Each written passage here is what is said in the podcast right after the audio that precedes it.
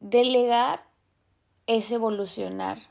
O sea, esta frase literal ahorita me acaba de salir y fue como que dije, ¿por qué no lo hago un episodio? Si todo esto que traigo en la cabeza ya llega un punto en el que digo ya, o sea, de verdad sí tengo que delegar esta situación. si es la primera vez que me escuchas, mi nombre es Carolina Razo y bienvenidos a este podcast Somos Inefables. Y te cuento lo que me está sucediendo y es un ejemplo muy simple, pero quiero que tú lo traslades a un área de tu vida, ¿vale? Eh, la palabra delegar para mí significa dejar ciertas actividades eh, de segunda, o sea que no las tengo que hacer yo directamente, que puedo delegar, pues sí puedo elegir ya sea que un sistema o que una persona eh, pueda hacer esa actividad. Y en este caso, muchas veces no queremos delegar porque nos sentimos parte de pues de esa como actividad como que llegamos a un punto en que nuestra identidad también se basa de las actividades y de los hábitos que estamos haciendo. Pero ya llevo como dos semanas pensando esto y dije, ¿sabes qué? Ya, ya voy a poner un alto. Y es que mis hábitos de fin de semana, uno de ellos, de las actividades, podrá decir que forman parte sí de unos hábitos, es ir al supermercado. Y te platico esto porque yo vivo en Vancouver. Entonces, soy de México. Eh, y lo que sucede es que, pues, evidentemente aquí yo no tengo eh, las mismas como facilidades que tengo en México, que agarro mi carro, me voy y hago esas cosas, ¿no? No, aquí es muy diferente. Entonces, entro en contexto porque evidentemente tengo que tomar de que el Skytrain, o sea, como el metro, luego de que el camión y así. Eso sí, tengo que decir las cosas como son. Aquí el transporte público es súper seguro, súper rápido y súper limpio. O sea, en eso yo no tengo ningún problema. El detalle es ese traslado, ¿sabes? Es ese traslado de que, por ejemplo, el súper más cercano lo tengo como a 20 minutos. Ajá.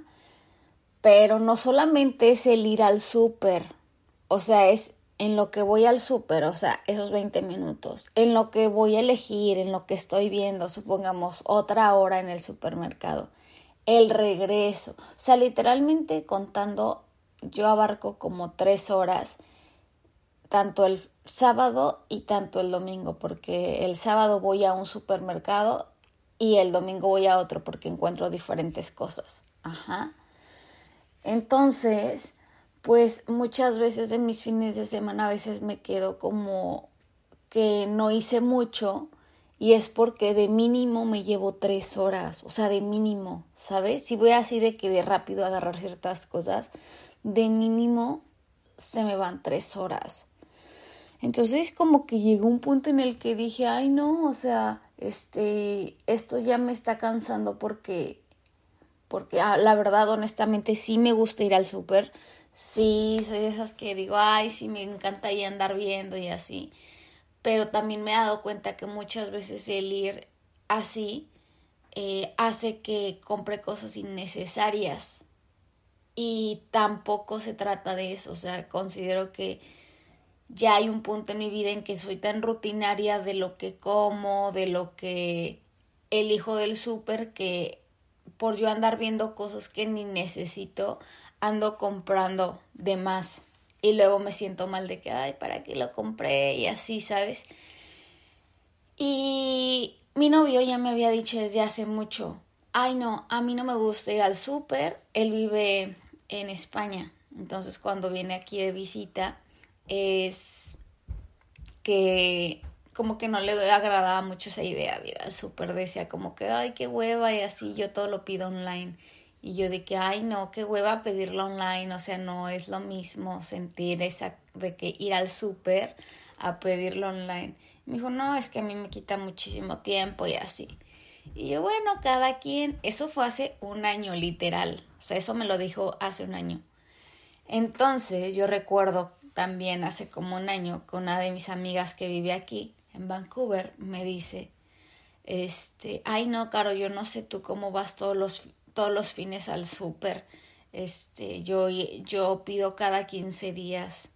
Y yo, ¿cómo que pides? Y me dijo, sí, yo eh, hago de que un súper cada 15 días online. Y yo, ay, estás igual que mi novio, este, que lo piden online. Y me dijo, no, pues es que yo lo pido cada 15 días porque pues también este rollo de ir cargando las cosas y así. O sea, tú cada fin de semana no sé cómo puedes. y yo dentro de mí dije, no, es que yo no puedo ir cada 15 días porque pues las cosas se me acumulan y daría más vueltas. O sea, no es como que sea un pulpo para de que traer de que las miles de cosas.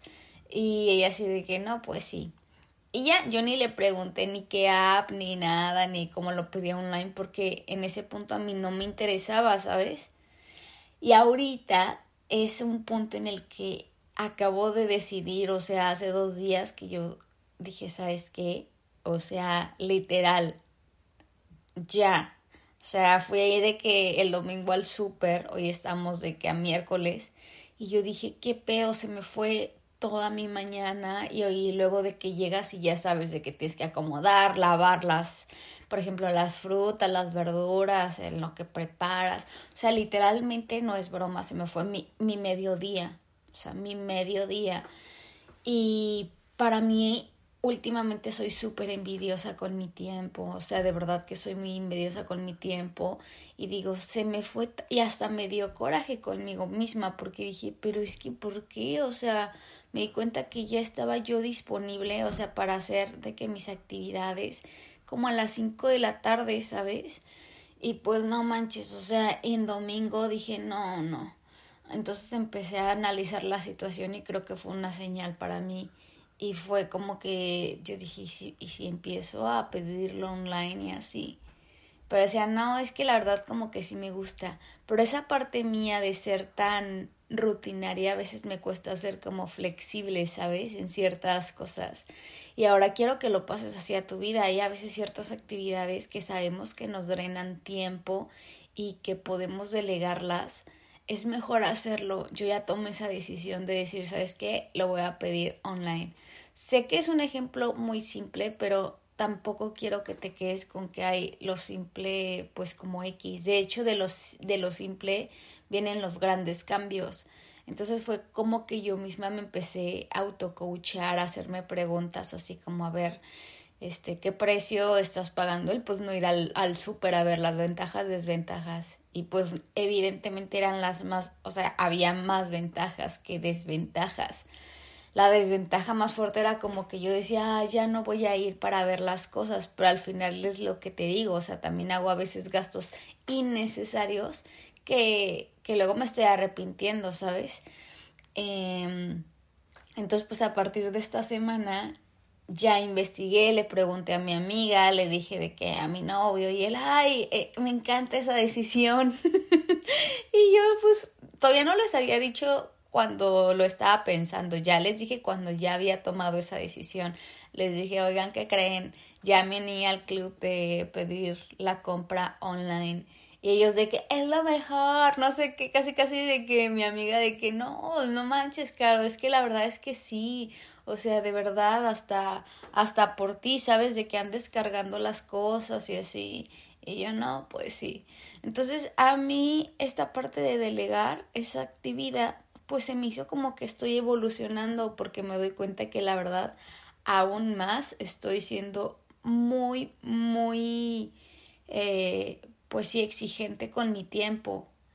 Pero más que nada exigente en esta cuestión de que si mis fines de semana literalmente los exprimo, o sea, los exprimo para utilizar el mayor tiempo para estar creando, estar eh, conectándome conmigo, estos espacios de, de tranquilidad y a veces no los tenía, de que yo quería ir, por ejemplo, no sé, al Stanley Park a caminar o por un café y así. Y el hecho de que yo tenía que hacer esa actividad, les digo que como mínimo me llevaba tres horas, ¿sabes? Entonces era como que, ah, y tampoco podía ir al súper muy temprano. Por ejemplo, en México estoy acostumbrada a que ir al súper de que desde las ocho, ¿sabes?